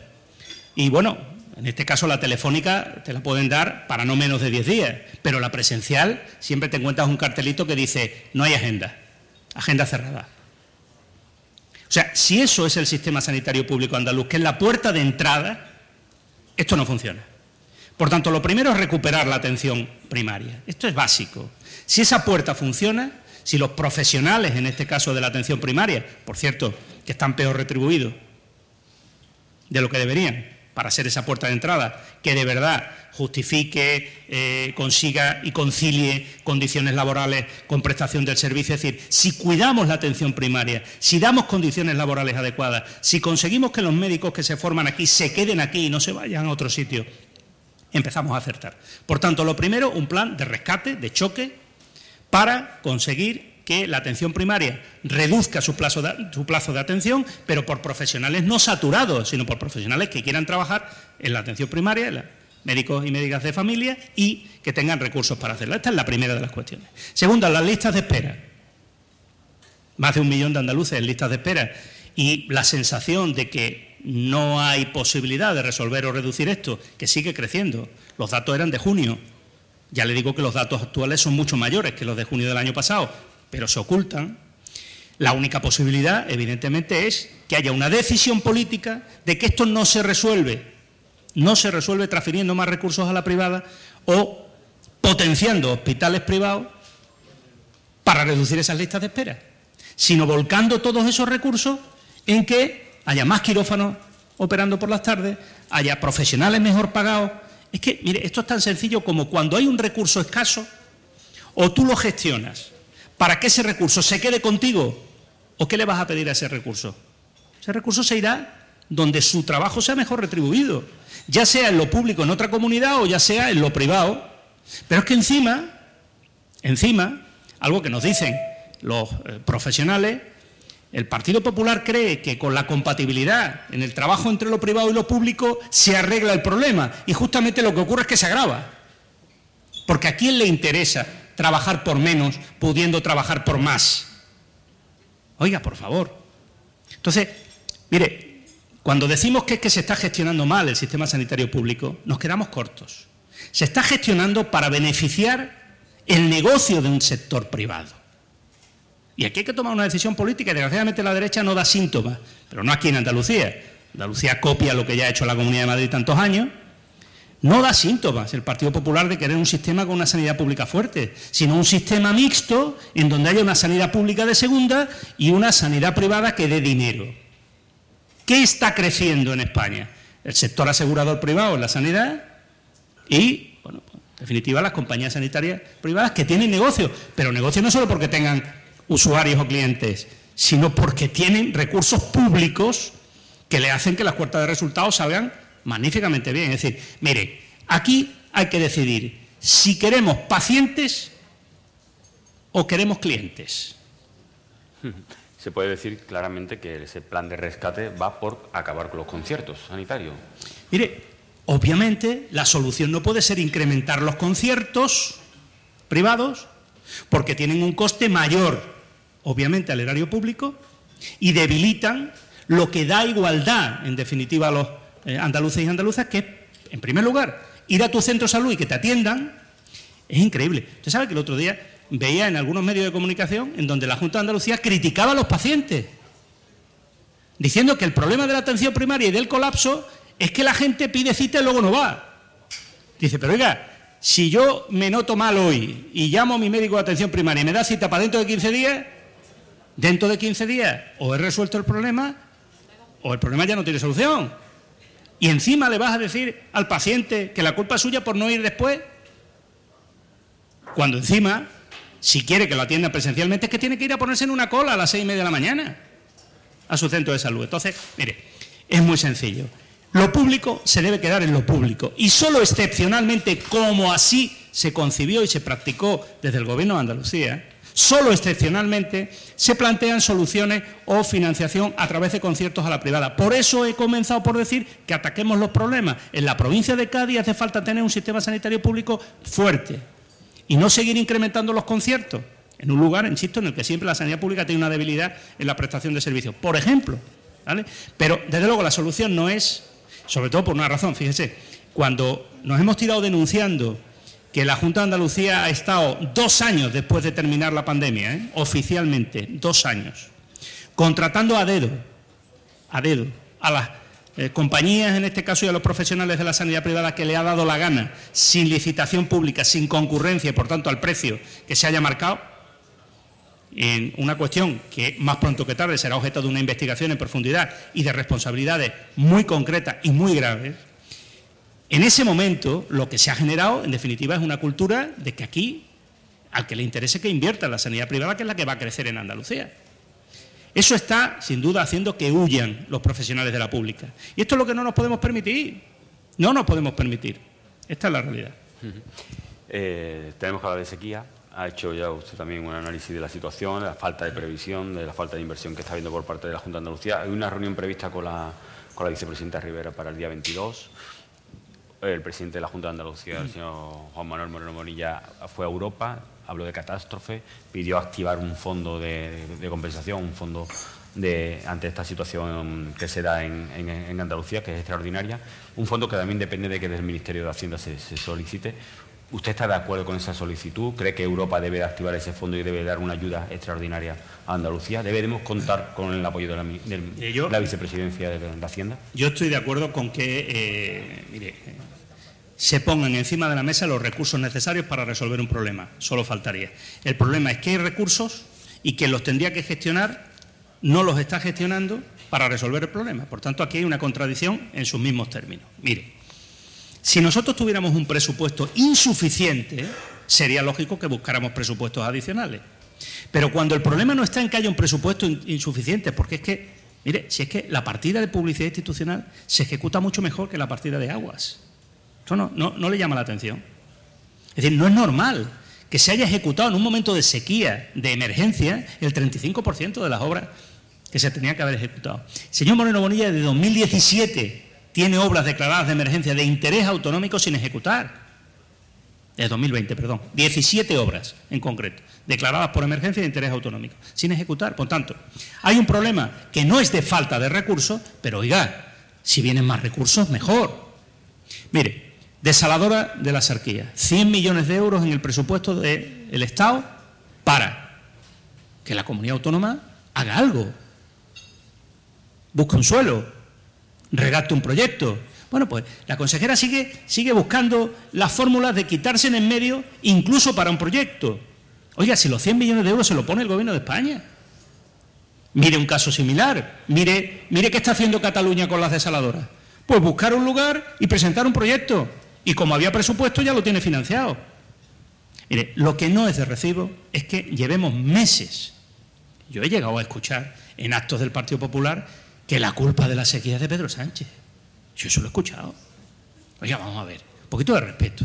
¿Hay obras de interés general del Estado que aún no se han terminado en Andalucía? Claro que sí.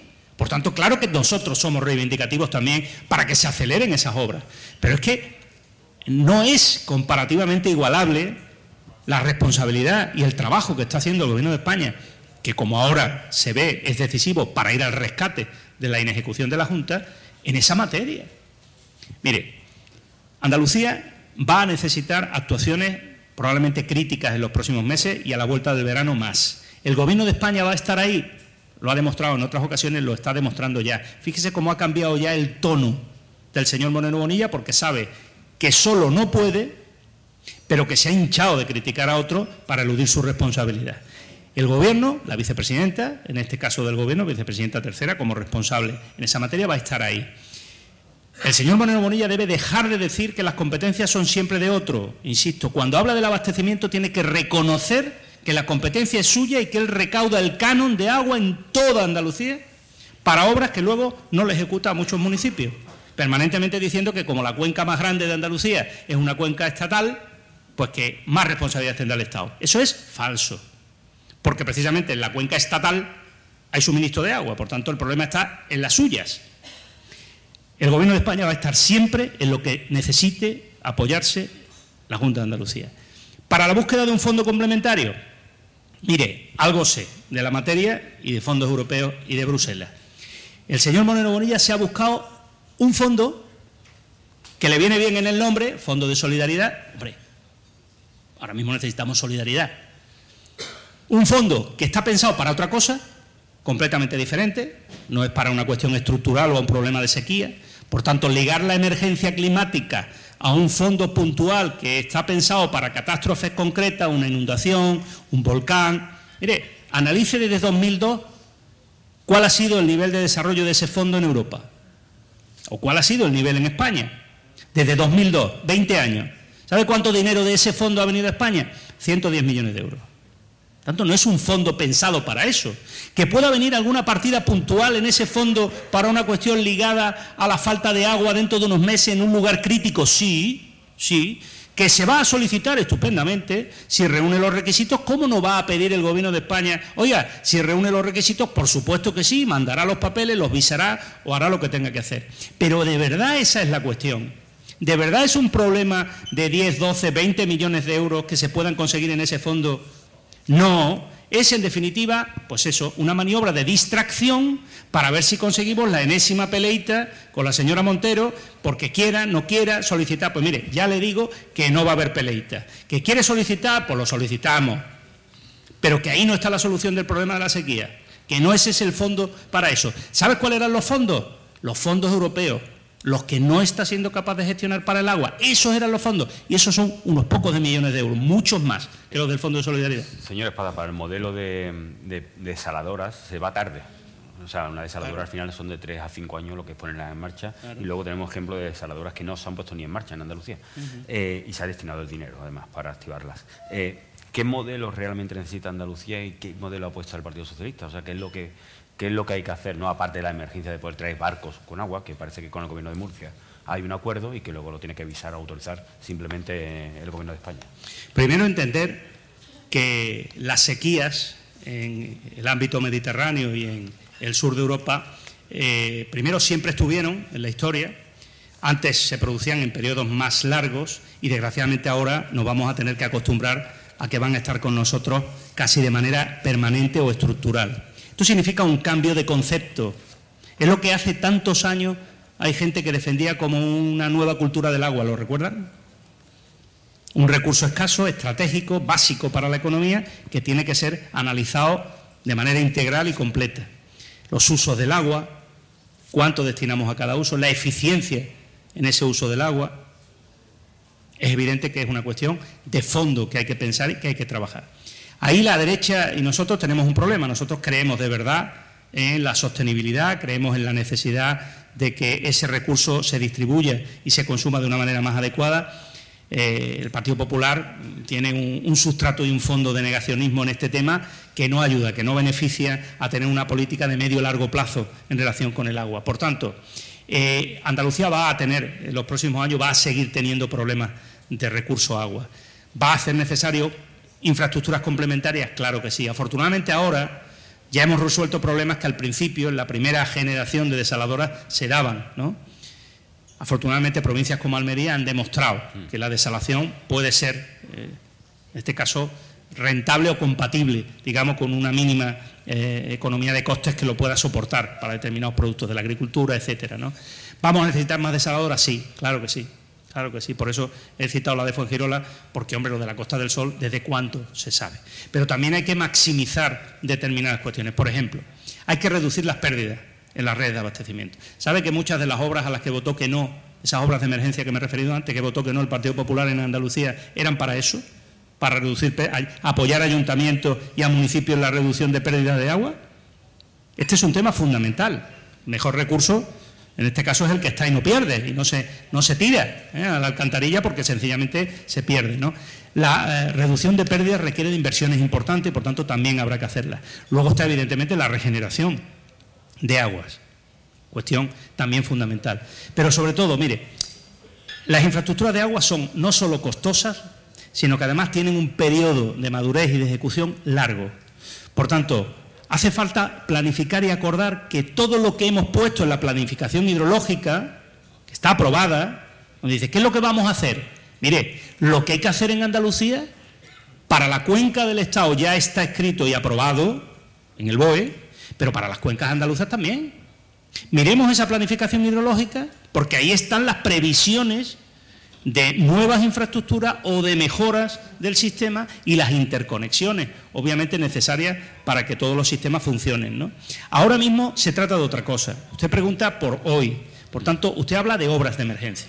Y ahora significa captación, significa ser capaz bueno, pues de lo que hemos hecho en algunos lugares en otros momentos de la historia, que se fijen en el año 96 lo que hubo que hacer en, algunas provincias, ¿no? Y algunas situaciones en las que ahora parece que nos vamos a ver, como el tema de los barcos, etcétera, ¿no? Entonces, hace falta de verdad un equipo solvente al frente de la política de agua, hace falta ejecutar la planificación que está aprobada y acelerar su ejecución y hace falta efectivamente saber que vamos a tener que destinar más recursos a infraestructuras, pero destinarlos no para pintarlos en el presupuesto, sino para ejecutarlos con diligencia cuestiones políticas que sí me gustaría tratar, de manera, aunque sea breve. La manifestación de los agricultores, el campo se está moviendo, el campo se está movilizando, es una situación que parece que, es extrema. No sé qué le está pareciendo esa movilización, ese desorden que se está produciendo, ese daño colateral que está produciendo también esas movilizaciones. Y si usted considera que el Gobierno está haciendo, el Gobierno central está haciendo todo lo que le corresponde, o si también habría que dar algún paso y ver, sobre todo, revisar el tema de, las peonadas y ver qué es lo que se puede hacer, ¿no? O cómo, ¿Por dónde cree usted que viene la solución del campo? Yo lo, primero que me, asombra el ver cómo, como cuando hablamos ahora de la agricultura o la ganadería, parece que el, Partido Popular quiere eh, trasladar eh, la imagen o el foco de que esto es una competencia de nuevo del mismo, del Gobierno de España. Es que esto, esto es de manual ya, ¿no? Es decir, vamos a ver, eh, en mis tiempos existía una consejería de Agricultura y Pesca que tenía era una de las consejerías más importantes del gobierno andaluz. En volumen de, funcionarios públicos, en presupuestos, en proyectos. Una consejería en Andalucía de un calao tremendo. ¿Dónde está la Consejería de Agricultura y Pesca? Consejera le preguntan y dice, esto es un problema del señor Plana, Sánchez, Europa. Vamos a ver, primero asumamos las responsabilidades en la parte que nos corresponda. Así que aquí, cuando se habla de un problema, no podemos fijar siempre el mismo foco en la misma diana, para empezar. Segundo, ¿qué se está haciendo? Oiga, el sector, en un momento delicado, ha recibido ayudas extraordinarias porque eran imprescindibles. La situación de Ucrania, el encarecimiento de los suministros, la inflación, ha hecho necesario, imprescindible, que se ayudara a las explotaciones agrícolas. ¿no? El Gobierno de España, de verdad, creo que tiene datos suficientes como para demostrar que las ayudas están ahí. Vamos, eh, algunas de ellas recibiéndolas en estos días, ¿no? Los, agricultores, creo que en, que en, la provincia de Jaén, además, de una manera importante. Mire, el problema es otro, es un problema estructural, es el problema de la cadena. Lo que está reclamando la gente en la calle es, uno, que se consideran damnificados porque hay alguien que, eh, frente al precio final de un producto, se queda mucho más de lo que realmente y de manera justa debería quedarse aquel que lo produce. Esto es lo que hay que cuidar. Hay que conseguir que el precio de producto en origen, de donde sale, tenga una rentabilidad que le permita al agricultor mantener sus explotaciones, mantener su vida y no cerrar el negocio e irse, porque entonces tenemos un problema muy serio en España y en Europa. Por tanto, claro que probablemente hay que cambiar cosas, además de que haya quizás más papeleo del adecuado ¿eh? y algunas cuestiones que se puedan reducir. Ya lo ha reconocido la propia Comisión Europea, que va a trabajar en reducir eso. Pero, mire, no le ha faltado a los agricultores y ganaderos, en este caso, un gobierno cercano. Mucho más el de España que el de Andalucía, que se ha dedicado a confrontar y a criticar, más que a trabajar. ¿Eh?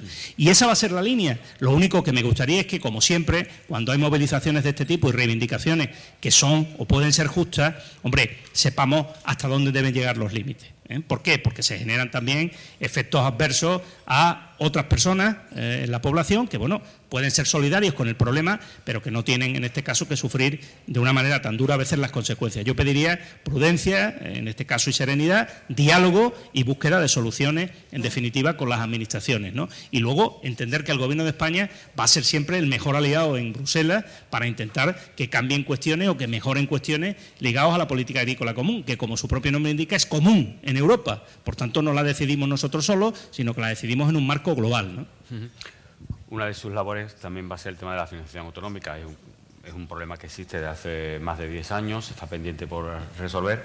Hace falta ahí unidad de las dos grandes fuerzas políticas, sobre todo coordinar qué es lo que se puede hacer para el resto de para las comunidades autónomas.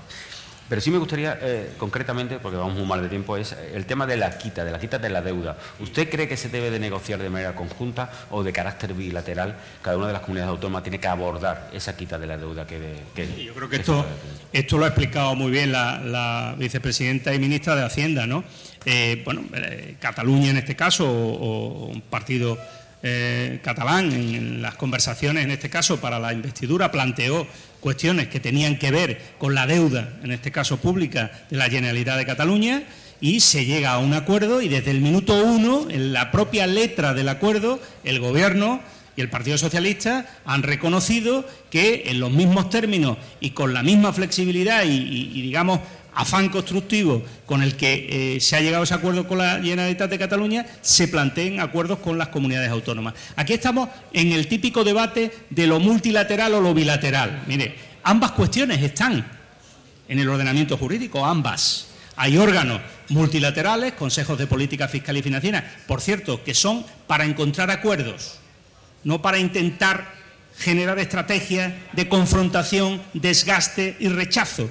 No, no, son precisamente para cooperar y buscar acuerdos, financiación autonómica, por ejemplo. Pero igualmente caben los mecanismos de bilateralidad, están en los estatutos de autonomía y, si no he entendido mal, lo que ha planteado la ministra de Hacienda es, oiga, he hecho una oferta en este caso, en el caso de Cataluña, y estoy dispuesto a sentarme con cada una de las comunidades autónomas a estudiar sus especificidades. Esto el Partido Popular siempre lo traslada con desconfianza, ¿no? Mire usted, la situación probablemente desde el punto de vista de la deuda o de la asunción de deuda por parte del Gobierno de España con Andalucía será probablemente diferente a la que tenga que hacerse con otras comunidades desde el punto de vista de su deuda o de cómo se adquirió esa deuda en el momento de la crisis, ¿no? Cuestión que eh, la vicepresidenta Montero ha explicado muchas veces. Ella estará en condiciones, en el momento que lo considere, de sentarse con cada una de esas comunidades y hacer un planteamiento ajustado a lo que cree que sería equiparable con lo que ha planteado con Cataluña. Por tanto, no va a haber agravio, va a haber un análisis individualizado de cada una de esas situaciones. Oye, pues si lo quieren llamar bilateral, pues será bilateral, pero la cuestión es que al final habrá un acuerdo de todas, salvo aquellas que a lo mejor deciden pegarse un tiro en el pie y no aceptar, en este caso, una propuesta de asunción de deuda porque le diga Génova y el Partido Popular que aquí lo que hay es que bloquear también con esto la acción de gobierno. Nosotros no lo vamos a permitir el peso de Andalucía. A ver cuánto dinero le cuestan las estrategias de Génova a los andaluces. porque la asunción de deuda del Estado significa unos pocos de millones de euros que nos ahorramos en amortización de esa deuda eh, cada mes y cada año, ¿no? Así que vamos a dejar las cosas del comer eh, un poquito aparte, de la confrontación y del desgaste. Un acuerdo en asunción de deuda es importante, ya parece que el señor Moreno Bonilla, después de los primeros momentos, eh, ha comprendido que no le queda otra, así que en este caso le pido a la señora Montero que cuanto antes, pues oiga, como la vía de Doñana esta, el diálogo, oye, que sí, que nos sentamos, que lo hablamos y que seguro que llegaremos a un acuerdo. Y lo de la financiación autonómica y termino. Mire, aquí vamos a dejar ya de hacernos trampas con el solitario. Si de verdad el Partido Popular quiere un nuevo modelo de financiación autonómica, ¿por qué le dice que no al señor Sánchez cuando le plantea que una de las tres cuestiones sobre las que quiere dialogar, crear una comisión de trabajo y llegar a acuerdo entre los dos grandes partidos, que es la única manera de que haya un modelo de financiación autonómica en España, dice que no? esto me empieza a sonar a que realmente lo que no quieren es que haya un acuerdo. Porque si no, ¿por qué no trabajamos en ese acuerdo? No, que lo hagamos en el Consejo de Política Fiscal y Financiera. Hombre, si cada vez que van al Consejo de Política Fiscal y Financiera y dice, ¿cuánto estamos aquí? ¿Nueve contra la ministra? Pues ya está. Vamos a darle la tarde a la ministra. No, hombre. Primero, esos nueve tienen la misma posición, porque si no, la ministra pregunta y cada uno le cuenta un modelo de financiación. ¿Cómo va a haber un acuerdo? Como su propio nombre indica, esto no es una imposición del Gobierno de España a las comunidades, esto es un acuerdo pactado entre las comunidades y el Gobierno. Yo soy más práctico, y se lo he dicho además a la vicepresidenta, mire, aquí hay un problema. El problema es que el modelo de financiación que defiende el señor Moreno Bonilla y que nosotros acordamos con ellos en el Parlamento de Andalucía en 2018, además a impulso y a iniciativa del Partido Socialista y de la propia entonces consejera de Hacienda, pues ya, ese que defendemos, ¿por qué no lo defiende él ante la señora Ayuso o ante el señor Rueda? Ahí está el kit de la cuestión. Y para eso yo ofrezco capacidad de diálogo. He ofrecido hasta el Senado. Es decir, yo, yo sé que esto lo mismo no debería ni ser necesario, porque si hubiera un diálogo y una cooperación leal entre administraciones, pues no tendría que entrar, digamos, un ámbito parlamentario para buscar. Pero oiga, si quieren que dialoguemos o que allanemos el camino para que haya un acuerdo en el Consejo de Política Fiscal y Financiera, pues también estamos dispuestos. También estamos dispuestos. Ayer el Partido Popular tiene hasta mayoría absoluta. O sea, fíjese, va a estar cómodo a la hora de dialogar. Eso sí, cómodo hasta el momento en el que llegue una señora y diga, este es el modelo que hay que poner aquí. Y ya todos los demás se alineen. Pero aún así, Oiga, dialogar, claro que sí, pero hombre, vamos a avanzar. Si no, a mí me suena que aquí lo que hay es gana de combate, no gana de acuerdo. Que eh, habla del Consejo de Política Fiscal y Financiera. ¿Qué le parece que el Gobierno de Cataluña permanentemente no quiera asistir y no quiera esa igualdad de trato en el Consejo de Política Fiscal y Financiera. Es que asistió, es que no asistió al último Consejo de Política Financiera. Sí asistió. Sí, asistió, pero no. Soy el representante de la Consejería de... A ver, yo estoy en, la Comisión de Comunidades Autónomas del Senado y unas veces van los consejeros, otras veces van eh, los eh, directores generales o los eh, viceconsejeros. Es decir, cada comunidad decide el rango que manda a según qué reunión. Ya le digo yo que si hubiera un acuerdo de la importancia que requiriese que estuviera el, presidente de la Generalitat, pues seguramente iría él. Mire usted, yo en este caso, y se lo digo igualmente a, los eh, partidos, ¿no? a Esquerra o a Junts, mire, y se lo digo desde Andalucía, ¿eh? seguramente la señora vicepresidenta, ¿eh? que debe en este caso de, estar y equilibrar, yo se lo digo desde Andalucía. yo le pido de verdad, le pido de verdad a Esquerra y a Junts que se impliquen en el proyecto de país y de España que no solo piensen en ellos, eso se lo digo de Andalucía, que cuando se sientan en una mesa piensen en que esto tiene que cuadrar para todos, no solo para ellos. Y por tanto, que en ese tipo de órganos también ayuden a la búsqueda de un punto de encuentro en común entre realidades tan diferentes. Cuando hablamos de la diversidad, no solo es diversidad de ida, sino diversidad de ida y vuelta. Porque también nosotros somos diferentes y nuestra realidad es distinta a la que hay en Cataluña, porque también sean sensibles a la situación y a la necesidad de acuerdos que tenemos los demás. Y en ese sentido, oiga, a mí no me van a doler prendas. No vamos a estar siempre de acuerdo, es más, estamos en muchos desacuerdos con Esquerra o con Junts, muchísimos desacuerdos. Ahora, oiga, si ustedes apoyan la gobernabilidad del país y sacar adelante una investidura y que esta legislatura sea fructífera para los ciudadanos, hombre, vamos hasta el final y vamos a ser útiles. No piensen exclusivamente en su ombligo y en ustedes. Ayuden un poquito a que esto funcione, ¿no? Seguramente si así fuese, nos iría todos mejor. Y lo último, eh, ha puesto en marcha lo que es su gobierno alternativo. Me gustaría saber exactamente por dónde va con estas primeras sensaciones que le está teniendo y si cree que es una política de oposición acertada o no. Hombre, primero, eh, no es original, ya lo tengo que decir. Es decir, gobierno esta, esta fórmula de, en un momento determinado, en una legislatura, cuando haces oposición, generar una especie de, foro de expertos, de, panel, eh, a modo de, a modo de gobierno eh, que presenta alternativas al gobierno al que quiere sustituir, pues mire usted, eh, yo creo que empezó siendo un, digamos, una fórmula, una metodología de trabajo en el Reino Unido que copió Maragall en un momento determinado y que trasladó cuando era, en este caso, oposición en Cataluña, que posteriormente además la han hecho eh, los que luego fueron presidentes de gobierno. Yo tengo que decir, me lo recordaba, por cierto, un, veterano socialista y una veterana socialista, que bueno, el señor Rodríguez Zapatero, cuando estaba en la oposición entre 2000 y 2004, pues decidió crear lo que se da en llamar un gobierno alternativo, ¿no? Fichó un tal Solves en ese gobierno alternativo, acabó siendo el ministro de Economía de España, ¿no? Creo que fichó también a una señora, una tal Calvo, ¿eh? Carmen Calvo, que acabó siendo su ministra de Cultura. Es decir, en definitiva, ¿qué es? Pues es trasladar el que en un momento determinado de una legislatura en la que estás en la oposición, ya no solo puedes ser oposición, tienes que ser visto como alternativa. Y para eso las alternativas se construyen de abajo arriba, se construyen con la sociedad y de forma participada. ¿Y con quiénes? Fundamentalmente con las y los mejores, con los profesionales de cada sector, con la gente que tiene problemas para ver cuáles son las recetas y las soluciones. En definitiva, un gobierno alternativo lo que plantea es, oiga, hay otra forma de hacer las cosas, la gente pide otras cuestiones. Si tú consigues a lo largo de este tiempo conectar con ese tejido, evidentemente luego vas a tener más argumentos para decirle, oiga, apóyeme y vóteme porque voy a hacer esto en lo que llevamos trabajando dos años, no para seguir haciendo lo que hace el que está, en este caso en el ejercicio del poder. Ese es el objetivo, no tiene otra, tiene poco marketing, pero sin duda, y espero, mucho beneficio. Espero que de gobierno alternativo pasemos al verdadero gobierno de Andalucía en 2026. Y lo último, y, y es verdad que es lo último, pero ¿cómo lleva esa dualidad de portavoz en el Senado y portavoz de la oposición en Andalucía? Pues muy bien, porque, hombre, para mí es un privilegio que Andalucía, Andalucía, digo, más allá de lo personal, Andalucía tenga ahora mismo la responsabilidad de la portavocía de la Cámara Territorial en donde el PP ha decidido dar la guerra al Gobierno de España. Bueno, pues mira, se ha encontrado un dique de contención, que es el Grupo Parlamentario Socialista en el Senado, en el que el Partido Popular quiere llevar cuestiones como eh, los agravios territoriales, las cesiones a otros territorios que debilitan la igualdad de nuestro país. Bueno, pues de todo eso, en lo que el PP quiere hacer, digamos, una causa bélica, pues resulta que eh, hay un grupo parlamentario, el que apoya al gobierno, el grupo socialista, que va a intentar que más allá de las votaciones, en donde ellos ganen, eh, digamos, con sus votos, pues nosotros ganemos los debates y los argumentos con solidez. Si eh, mi partido y el secretario general me da la posibilidad, la oportunidad de que Andalucía y su portavoz y secretario general, pues visualice el que el PSOE en España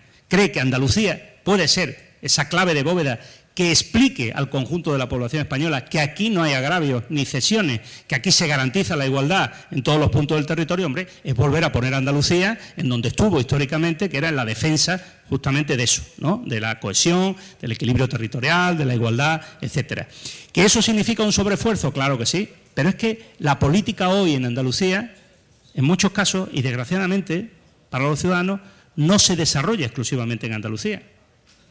Mire, yo en cinco meses hice 85.000 kilómetros con mi coche. Cinco meses, justo antes de las elecciones municipales. Le puedo garantizar que me vio mucha menos gente en donde la gente ve lo que decimos los políticos, que es en la televisión, muchísima menos gente que en el último mes, justamente por tener la responsabilidad de ser portavoz del Senado, en el que siempre no solo voy a defender lo que creo que es justo en esa Cámara, sino además voy a poner como contrapunto lo que está ocurriendo en Andalucía, dado que es una Cámara territorial, y lo que hace el PP donde gobierna. Por lo tanto, es una oportunidad política, requiere un sobreesfuerzo, es un privilegio, y ahora mismo la política en cualquier punto del territorio es que es política nacional. Pues mire usted, si vamos a jugar la Champions League, yo quiero jugar, evidentemente, con los que van a ganarla, y en este caso con el Partido Socialista. Señor Espada, muchísimas gracias. Gracias a usted.